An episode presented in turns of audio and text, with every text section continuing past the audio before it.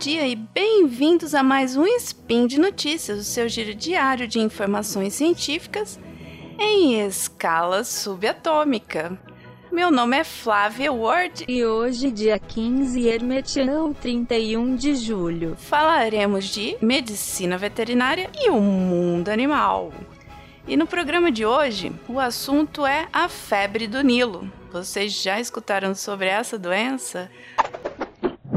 Speed Notícias.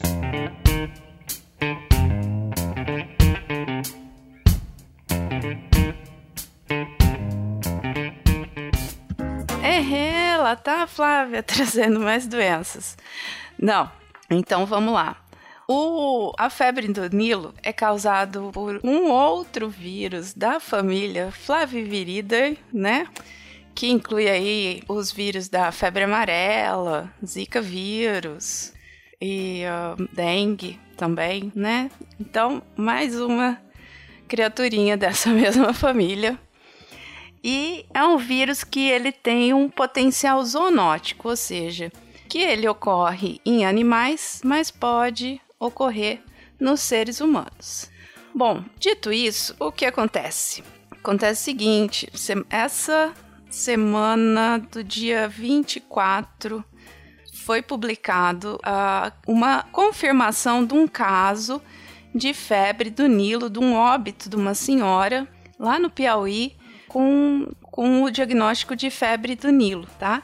Essa senhora ficou doente e faleceu em 2017 e a confirmação veio só agora, porque é, é, é um exame bem complicadinho para ser feito e tudo mais, mas conseguiram fazer a confirmação agora. Então, assim, tem várias notícias sobre isso.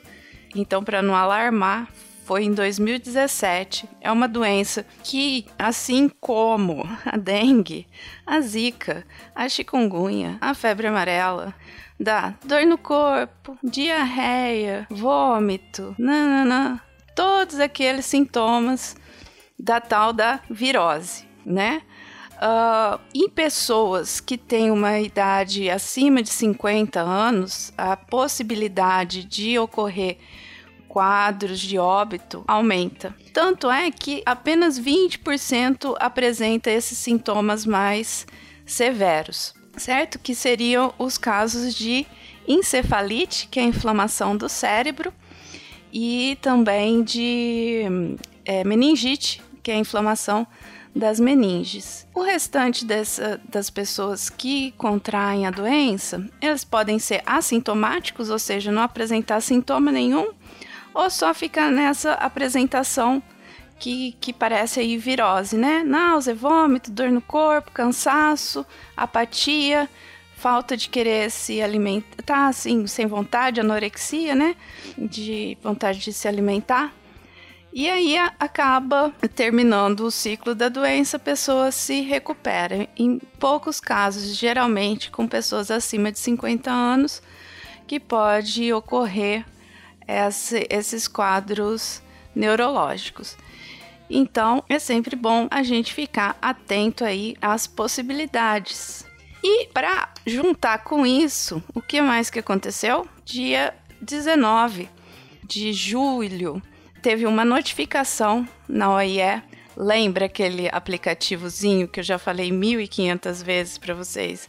Que eles vão dando assim: ah, notificação, aconteceu doença não sei aonde. Não, não, não.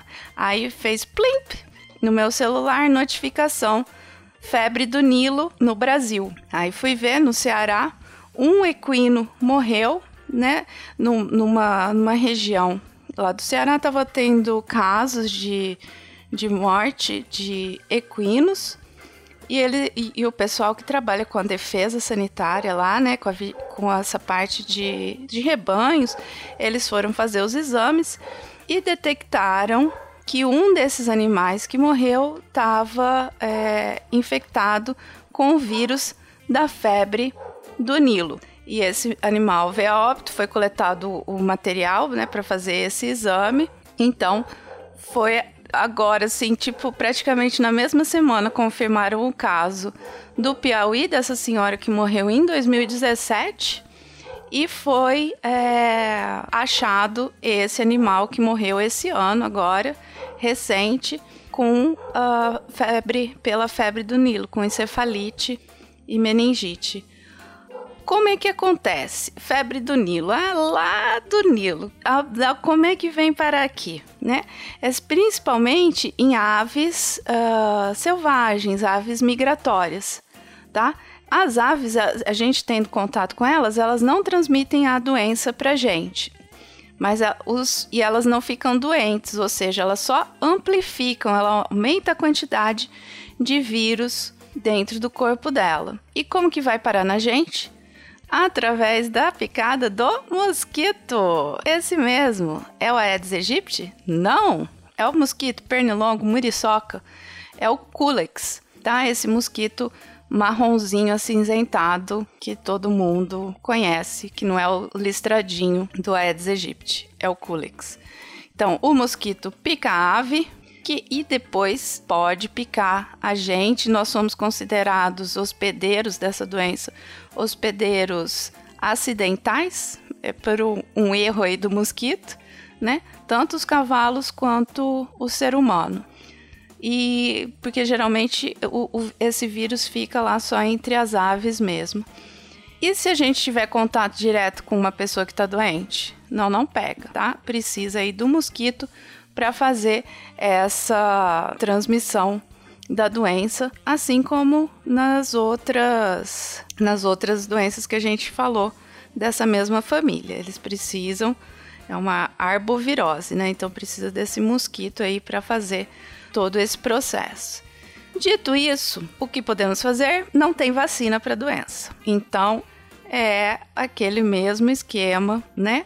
Limpeza, tela, repelente, tudo para evitar a picada do mosquito, para que não ocorra aí a transmissão da doença. Então, fazendo a manutenção do ambiente, né, saneamento básico para as populações que necessitam, né, tipo assim, 70% do país, e já ajuda bem, né, para gente poder prevenir todas essas, todas essas viroses aí da família Flaviviridae.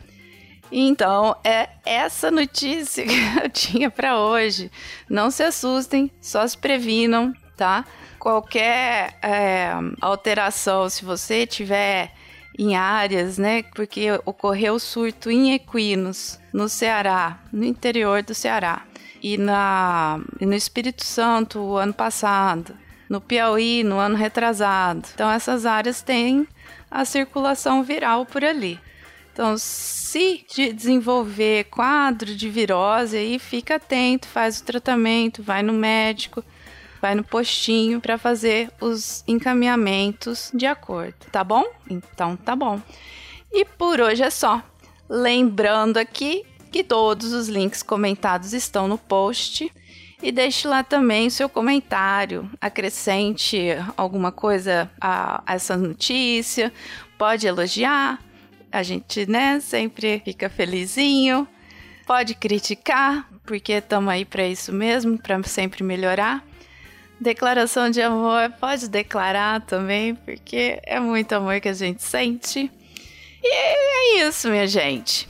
E ainda lembramos que esse podcast só é possível acontecer por conta do seu apoio no patronato do SciCast, tanto no Patreon, quanto no Padrim, quanto no PicPay. Um beijão grandão para vocês e até amanhã!